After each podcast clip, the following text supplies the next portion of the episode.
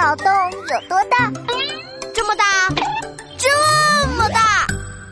啊啊！班长，早上好啊！闹闹，你怎么满头大汗啊？哎，都怨我妈！早上她送我上学，路上和我玩猜谜游戏。她说有一种动物有两只脚，每天早上太阳公公出来时，它都会叫你起床。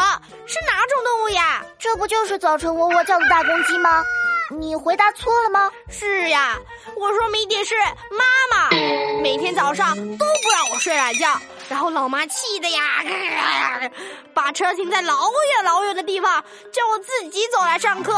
哎呀，累死我了！唉，你这是自讨苦吃。哎，我想起一个脑筋急转弯，考考你啊，一个自讨苦吃的地方在哪里？我觉得呀。世界上最自讨苦吃的地方就是学校。不对，答案错误。不对啊，那我再想想。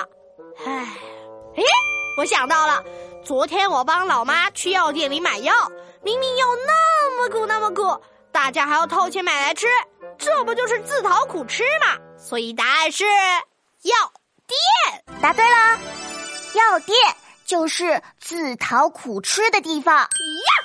我答对了，我也考你一题。最近天气变冷，好多人生病了。你知道什么人最不怕冷吗？不怕冷的人，嗯，是谁呢？